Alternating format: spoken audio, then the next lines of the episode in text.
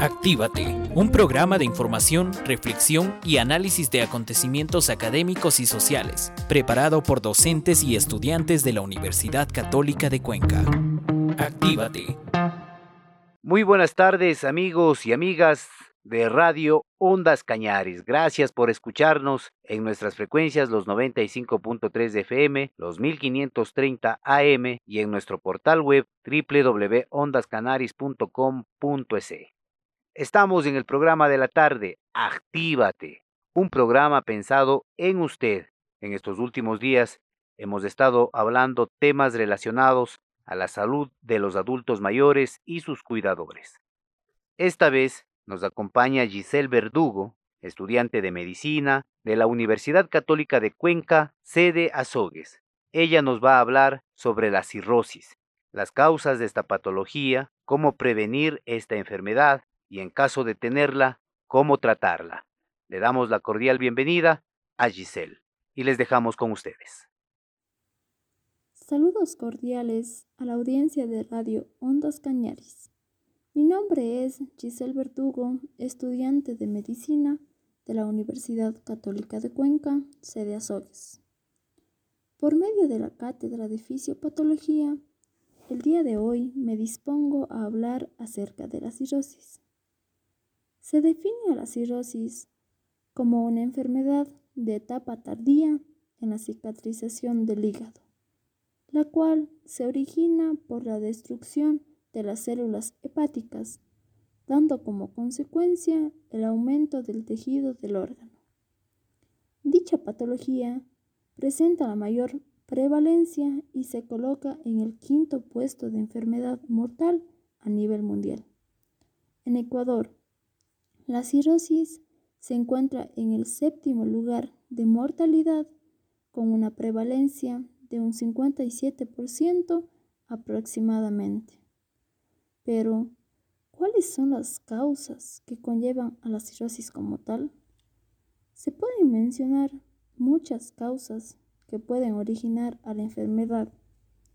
Entre las principales se encuentran el alcohol, el cual daña la función del hígado, las hepatitis B, C y D, y también la acumulación de grasa en el hígado o conocido comúnmente como hígado graso.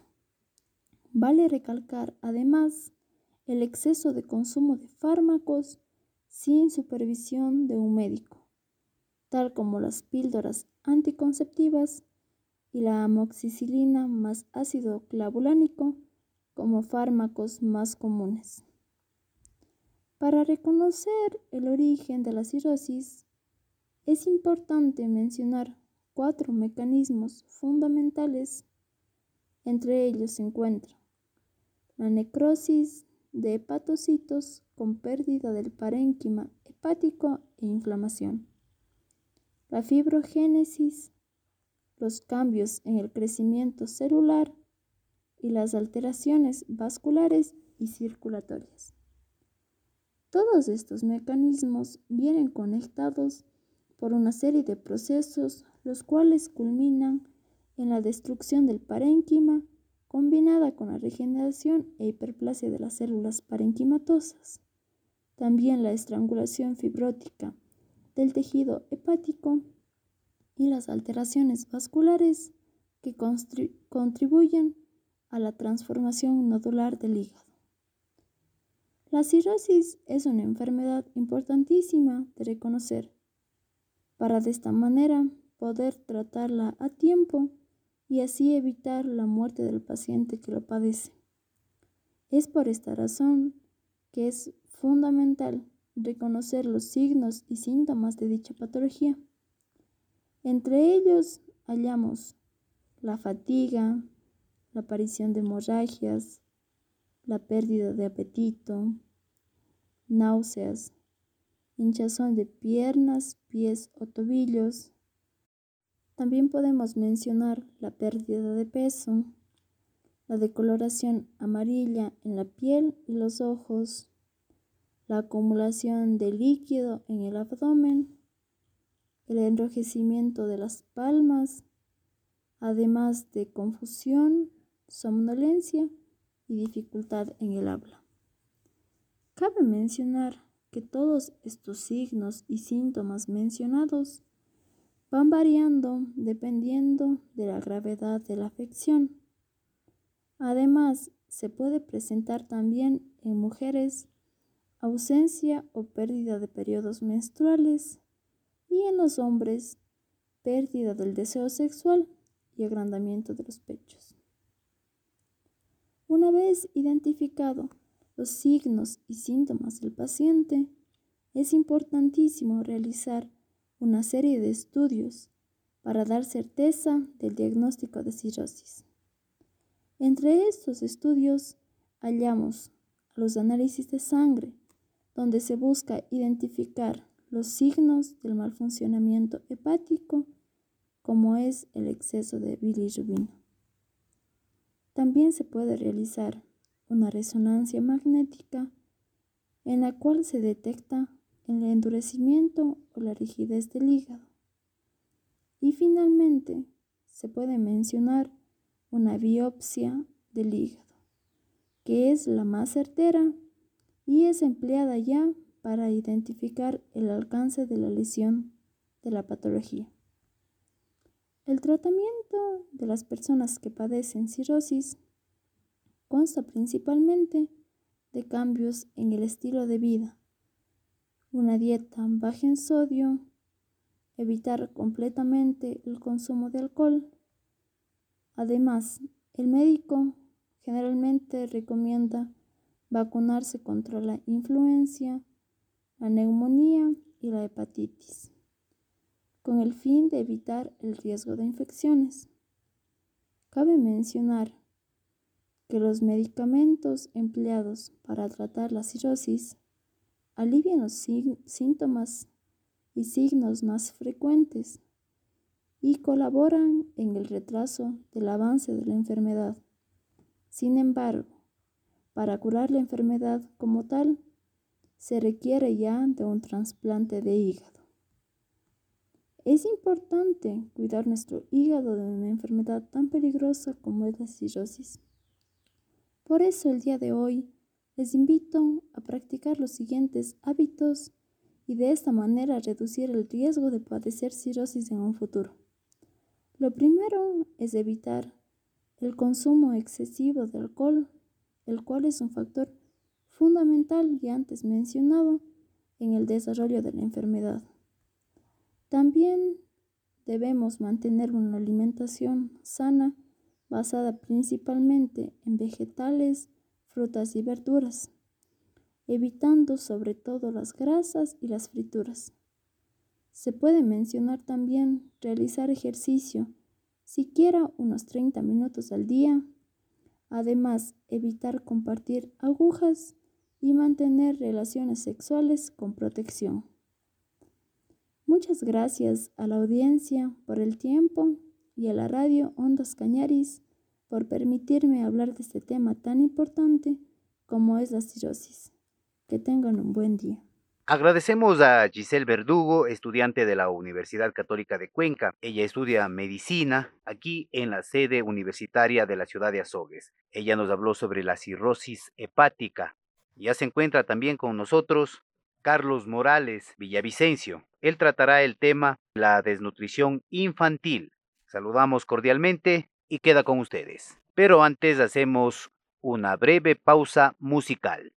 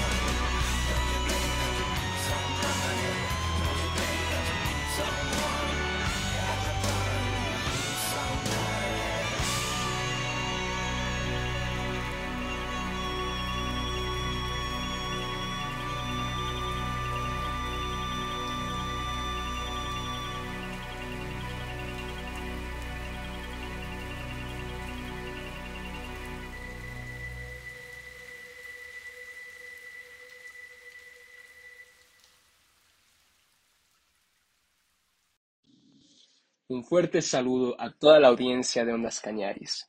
En este momento escuchan la voz de Jackson Sigüencia, estudiante de la carrera de Medicina de la Universidad Católica de Cuenca, sede Azogues. Actualmente nos encontramos con un tema demasiado interesante, algo que les va a fascinar a los oídos de los que se encuentran en sintonía, la desnutrición. A muchos les surgen preguntas tales como, ¿qué sabemos de esta enfermedad en el Ecuador? ¿Qué edad son los más afectados? ¿Qué cantones del Ecuador son los más afectados? ¿Cómo se hace conocido la desnutrición? Y en este podcast vamos a responder esas preguntas y transmitir un poco de conocimiento para que todos sepamos la importancia y los cuidados que debemos de tener, especialmente con los pequeños de nuestro hogar. Sin lugar a duda, la cantidad de los alimentos que consumimos son fundamentales para nuestra salud y bienestar. Sin embargo, tanto la desnutrición como la sobrenutrición existen problemas de salud. La Organización de Naciones Unidas informa que todavía hay más de 820 millones de personas en todo el mundo que sufren de hambre tomamos en consideración que la Organización Mundial de la Salud estima que hay aproximadamente 2.000 millones de personas que padecen deficiencia de micronutrientes. Es muy necesario garantizar que los alimentos de alta calidad lleguen a las personas que padecen hambre y de la desnutrición. Muchos problemas se contribuyen en la distribución de alimentos y esto se debe a la pobreza extrema y los conflictos locales que deben tener una solución. Sin embargo, algunos de estos problemas pueden ser abordados a través de soluciones y ahorita con la tecnología puede incluir una gran diferencia. Un claro ejemplo son los principios de diseño estructurales de alimentos. Estos suelen ser empleados para crear productos nutritivos que estén enriquecidos con micronutrientes y también que dispongan de las vitaminas y minerales que sean necesarios. Cabe recalcar que no cabe duda que la mayor parte de nuestra historia, todas las enfermedades han sido asociadas con comer muy poco. Y esto resultó ser un gran problema, especialmente más grave que los que son relacionados con comer demasiado. Pero ese es otro tema. Ahora nos vamos a enfocar en la desnutrición. Como mencionamos anteriormente, este está relacionado directamente con el hambre y también están asociados directamente con la pobreza extrema y con conflictos, lo que significa que muchas de las soluciones necesarias para abordarlos dependen en el desarrollo económico, también las acciones políticas, y lo que corresponde a los productos alimentarios tecnológicos como la ingeniería genética y la nanotecnología. Sin embargo, dentro de nuestro país, la desnutrición crónica sigue siendo una deuda pendiente del Estado ecuatoriano. Ahorita le vamos a transmitir unos datos, y es algo muy interesante. Uno de cada cuatro niñas y niños menores de 5 años sufren esta afección, y la situación es más grave para la niñez indígena donde uno de cada dos niños la padecen y cuatro de cada diez presentan anemia, lo que son datos que revela la UNICEF, sobre todo de las zonas rurales, que convierte a Ecuador en el segundo país con la tasa más alta en América Latina y también del Caribe.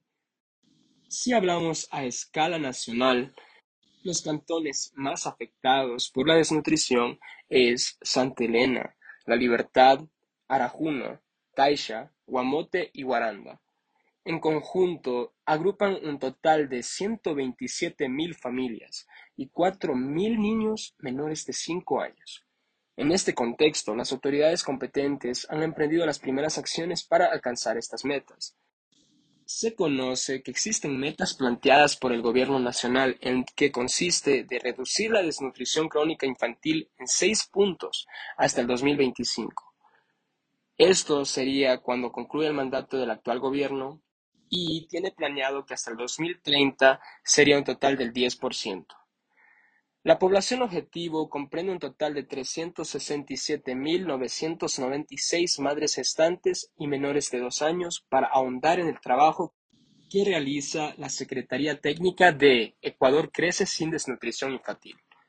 Uno de sus titulares llamado Edwin Ronquillo, que está ubicado en una de las ciudades tops más afectadas por este problema de salud pública, nos da a conocer que Guaranda tiene un índice de desnutrición crónica de los más altos del país.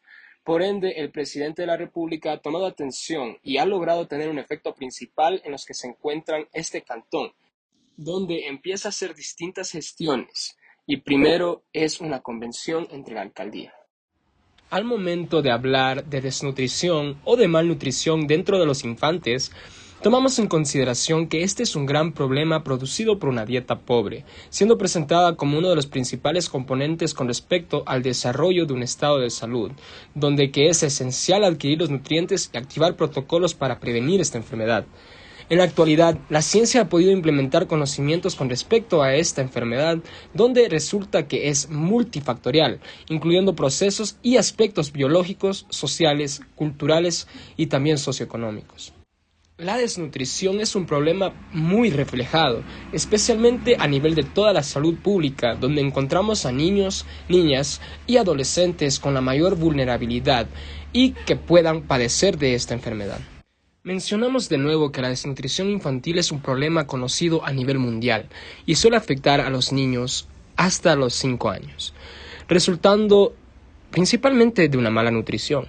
Es decir, que este niño no haya recibido la ingesta adecuada de calorías, nutrientes y proteínas que son indispensables para un óptimo desarrollo.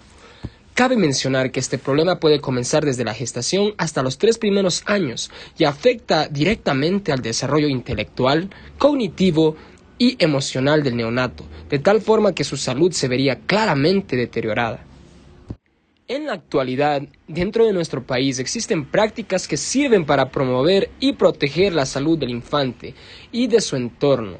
Un claro ejemplo es el consumo adecuado de líquidos y alimentos ricos en nutrientes y proteínas durante el embarazo y postparto. Además, podemos mencionar que tanto estudiantes como profesionales de la salud deben tener este conocimiento, deben adquirir estos hábitos y también la práctica adecuada de cómo deberías controlar y principalmente cómo debería darse una correcta ingesta alimentaria de acuerdo a la posición geográfica. De esta manera ayudamos contra la disminución de la desnutrición en infantes. Es importante considerar que al momento de que existe un desconocimiento sobre cómo tratar la desnutrición infantil, se produce una mala ingesta de alimentos o también el uso inadecuado de antibióticos, vitaminas y minerales. Todos estos mal usos pueden desencadenar en una serie de acontecimientos que son desfavorables para el neonato, causando problemas en su entorno y sobre todo en su desarrollo. Por ende es muy importante conocer de este tema y saber qué tenemos que hacer al respecto. Para lograr un resultado eficaz es muy necesario brindar información verídica sobre todo en cómo tratar a estos pacientes, es decir, mediante tratamientos dietéticos con un adecuado porcentaje de nutrientes, de calorías, de grasas y también de proteínas. Es muy importante también la correcta administración de medicamentos, antibióticos y electrolitos, e incluso vivir en un ambiente estimulante, ya que es muy importante el desarrollo de ejercicio y una correcta atención al respecto. No cabe duda que el incremento de desnutrición infantil es causada por la falta de conocimiento y de educación de los padres sobre temas de nutrición en infantes. Como redacta Guerra Domínguez en uno de sus artículos, él analiza que uno de los temas más fundamentales en tratarse para combatir con este problema es la educación sobre nutrición por medio de diversos programas que se pueden emplear de prevención, donde es una suma importancia que se integra tanto la madre y la familia, que pueden lograr informar bien de los factores que influyen en la desnutrición en un infante. Por otra parte, tenemos que deberíamos implementar mejores recursos para controlar la desnutrición infantil. De esta manera implementaríamos y evaluaríamos programas comunitarios locales orientados a mejorar la malnutrición y reducir estas brechas de inequidad, ya que es un factor de suma importancia. Para culminar, Cabe recalcar que la desnutrición infantil es un problema muy serio y esto se empieza a dar cada vez más en el país, presentándose más en localidades de escasos recursos donde los padres no son bien informados y no conocen un amplio tema acerca de lo que es la desnutrición. En la mayoría de los casos, los niños presentan problemas en salud prenatal, natal y postnatal, existiendo múltiples soluciones para combatir este dilema a nivel nacional.